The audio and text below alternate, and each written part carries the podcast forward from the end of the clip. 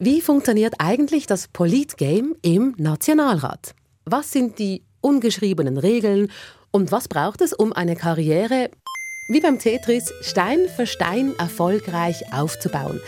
Wobei, das Gameboy-Spiel Tetris, das ist kinderleicht, es macht Spaß, aber es ist auch wirklich sehr, sehr easy. Ich spiele es sehr gerne, würde gerne öfter Tetris spielen. Ich finde aber eigentlich, Jassen ist das passendere Bild für die Politik. Man spielt im Team, es gibt immer wieder neue Karten, wie neue Geschäfte im Parlament. Man muss schauen, was spielt der Gegner. Hat er seine Trümpfe noch in der Hand oder kann er sie noch spielen? Man muss genau zählen, schauen, was ist schon passiert.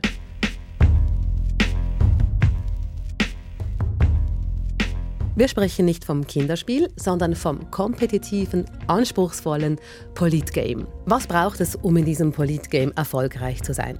Wir kriegen einen Einblick von Nationalrätinnen und Nationalräten, die dieses Game zum ersten Mal spielen, also bei den letzten Wahlen ins Bundeshaus gewählt worden sind. Willkommen bei Einfach Politik. Im Studio sind SRF Inlandredaktorin Noemi Ackermann. Hallo. Und ich bin Rina Telli. Noemi, lass uns mitten im Geschehen beginnen im Bundeshaus. Ich stelle mir vor, dass es schon allein räumlich schwierig ist, sich in diesem riesigen Gebäude zurechtzufinden. Also was ist der schnellste Weg im Sitzungszimmer oder wo finde ich die Notfallapotheke, wenn ich ein Pflaster brauche oder einen Erkältungstee? Ja, und aus eigener Erfahrung kann ich sagen, man verirrt sich mindestens einmal, wenn nicht immer öfters, im Bundeshaus. Alleine zu begreifen, wann man auf welchem Stock ist, ist schwierig, geschweige denn zu erfahren, wo welches Sitzungszimmer ist. Die sind total unlogisch aufgebaut, total unlogisch angeordnet immer wieder schwierig, diese zu finden. Also ich mit meiner Orientierung würde mich, glaube ständig verlaufen. Ja, es geht nicht nur dir so, mir geht es auch so.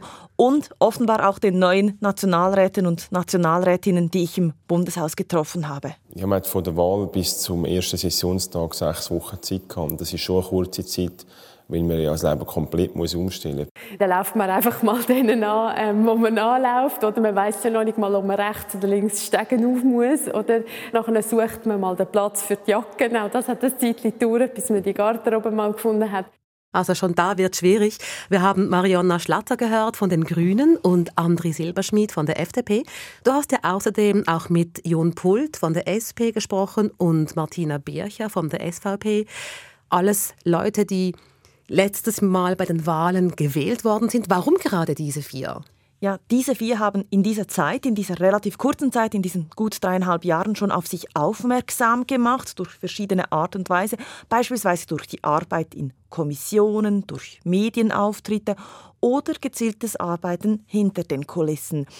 Sie haben es auf unterschiedliche Art und Weise geschafft, erfolgreich in ihrer Fraktion zu sein und im Parlament das sind vier von 246 Parlamentarierinnen und Parlamentariern.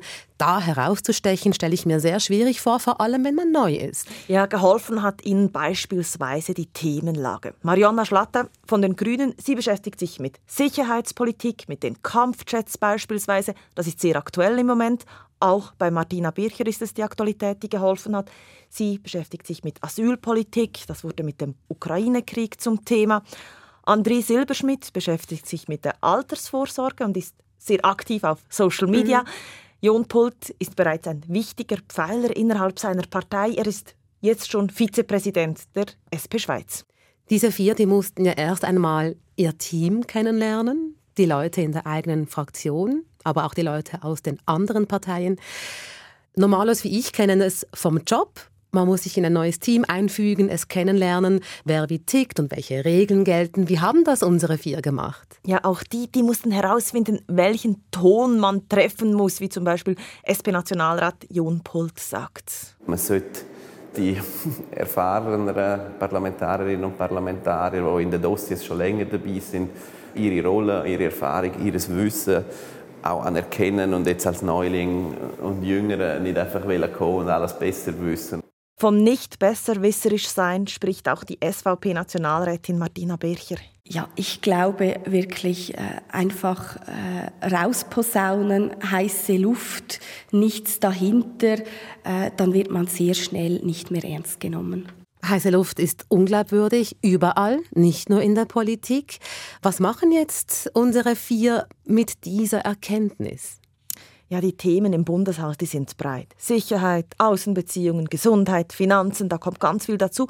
Und da kann niemand den Überblick über alles behalten. Da ist es wichtig, dass man sich in zwei bis drei Dossiers reinkniet, die sich aussucht und eben wirklich draus kommt, dass es eben mehr als nur heiße Luft ist, die man da von sich gibt, wenn man über diese Themen spricht. Jon Pult sagt es so. Ich glaube sehr stark generell in der Schweizer Politik ist einfach Engagement etwas, was dann am Schluss wie Währung ist. Also wenn man sich stark engagiert, dann haben auch die anderen Vertrauen in einen und, und man wird auch ernst genommen und man hat dann automatisch auch mehr Einfluss, weil man sich engagiert. Und dann kommt etwas, was viele von uns kennen, wie schwierig es ist, sich als junger Mensch Respekt zu verschaffen und dann noch als Frau wie es SVP-Frau Martina Bircher sagt. Ich bin ja eine junge Frau und äh, da muss man vielleicht schon noch etwas mehr geben als 100 Prozent, dass man von den älteren Herren, unabhängig von der Partei, das äh, muss ich hier sagen, unabhängig wirklich äh, ernst genommen wird.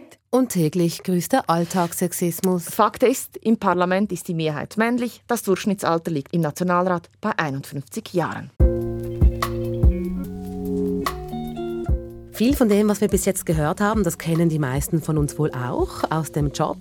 Der Nationalrat ist aber nicht ein Job wie jeder andere. Schon allein der Sprung ins Bundeshaus ist ja eine Geschichte für sich. Genau, man wird ja nicht einfach aus dem Nichts in den Nationalrat gewählt. Alle vier haben vorher schon politisiert, entweder auf Gemeinde- und oder Kantonsebene. Und haben Sie bestimmt auch Erfahrungen gesammelt, von denen Sie nun im Nationalrat profitieren können, oder?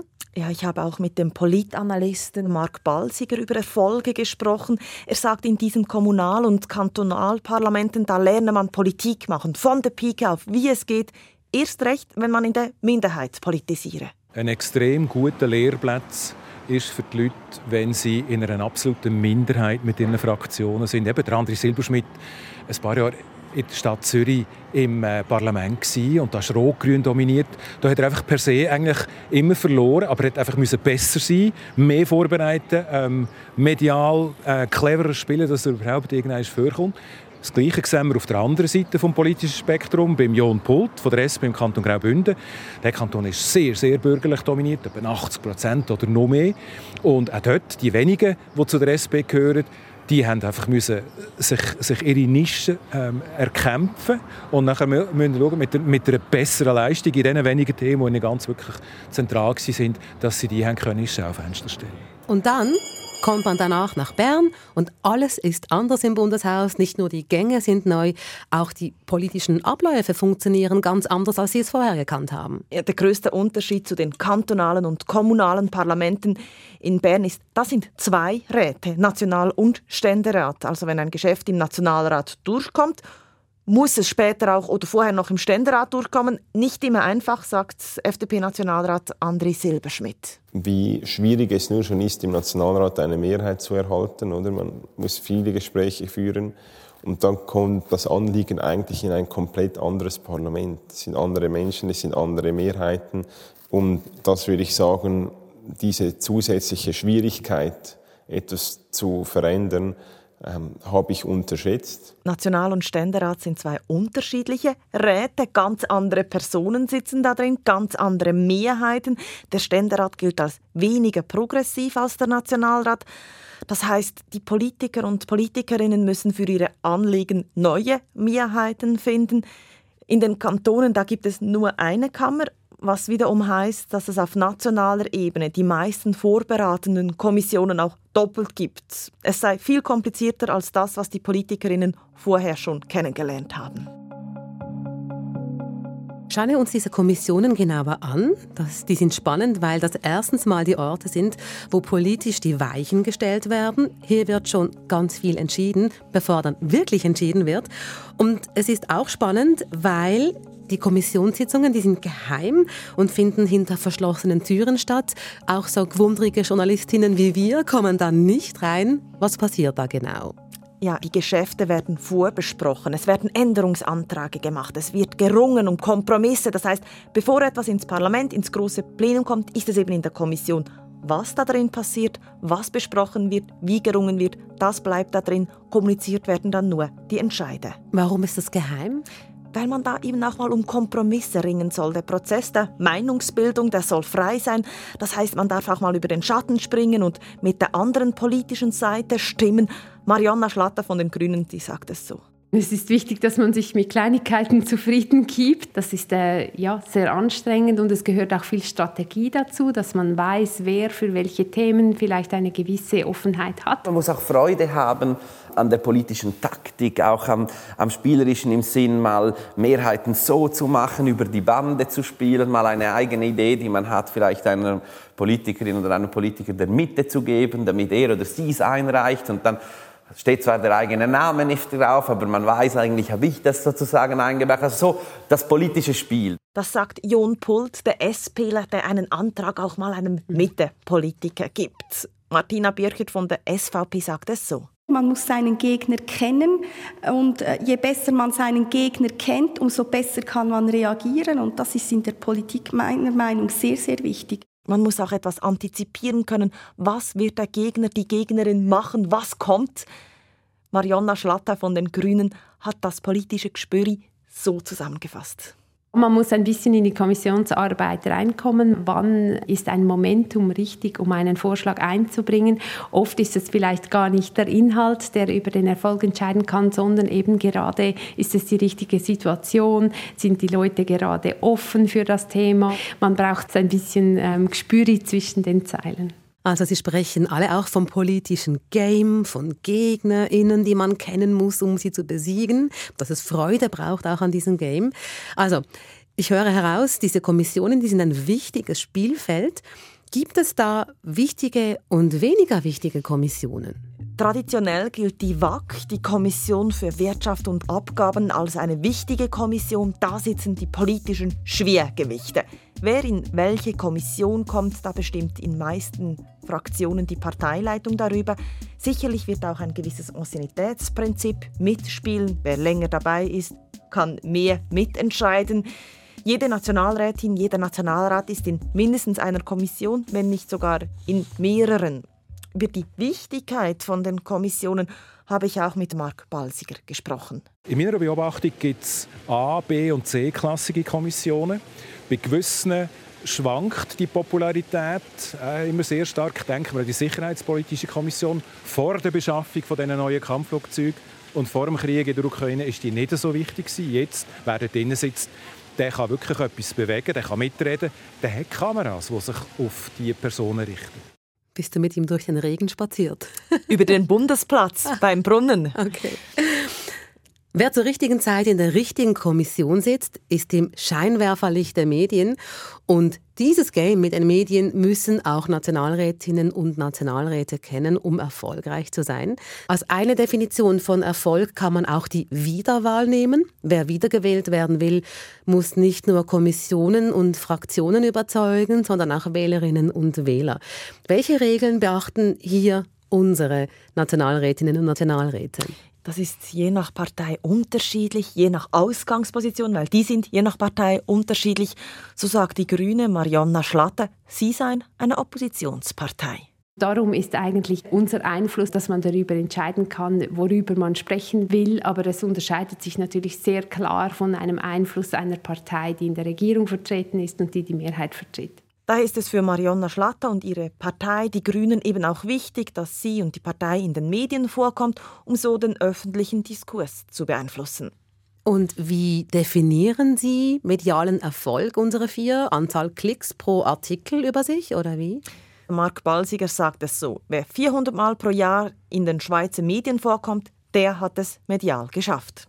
Das heißt, solche Figuren sind auch in den einzelnen Adresskarteien von den einzelnen Redaktionen sind die relativ weit oben. Das heißt, wenn es irgendwann ein Thema ist, das manchmal aus dem Nichts, aus dem Nichts raus aufpoppt, dass man probiert, die möglichst schnell äh, können zu erreichen. Äh, weil man auch weiss, sie sind gut erreichbar und sie können quasi wie auf, mit null, null Vorlauf können sie knackige, kurze Zitate liefern. Die sind geschätzt und das sind nachher die sogenannten Mediastars. Jetzt kann man aber auch sagen, Quantität ist nicht gleich Qualität. Also Beispiel Donald Trump konnte in einen Erkältungstee husten und schon war die Presse zur Stelle. Also ich frage mich Hauptsache 400 Nennungen im Jahr, egal ob gute oder schlechte Publizität, Hauptsache in den Medien oder was? Ich glaube, da gibt es schon einen Unterschied. Ist man als Person in den Medien oder als Experte, als Expertin in einem Thema? Und wir kennen den Alltag als Journalistin. Je kleiner eine Redaktion, je knapper das Budget auf einer Redaktion, desto mehr muss gemacht werden, desto schneller muss es gehen. Und da ist man manchmal einfach froh, wenn jemand das Telefon abnimmt und einem einen O-Ton gibt. Ja, und wir Radiomenschen lieben es ja, wenn jemand kurze Antworten gibt, die man auch gut schneiden kann. Aber ebenso, wenn ich dann den Leuten manchmal zuhöre, dann merke ich immer wieder auch so, Politikerinnen und Politiker sind manchmal so glatt, so glatt wie Teflon, dass es an einem auch vorbeirutschen kann.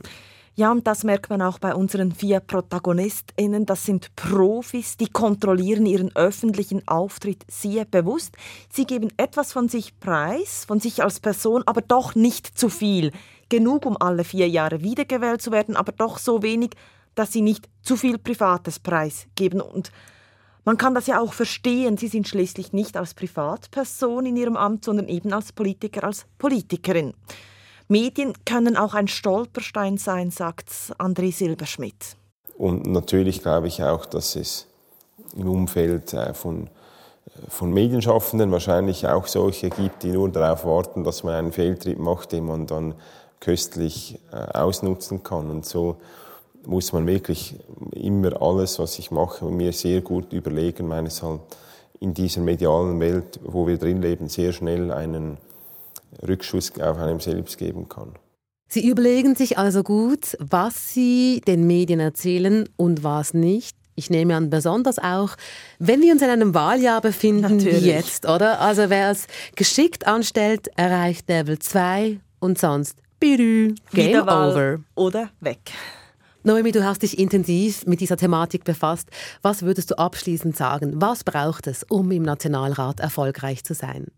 Wenn ich auch diesen vier, die wir ausgesucht haben, zuhöre, dann komme ich zum Schluss, dass man sich zwei bis drei Themen aussuchen soll, bei denen man sich auskennt und eben wirklich reinknien will.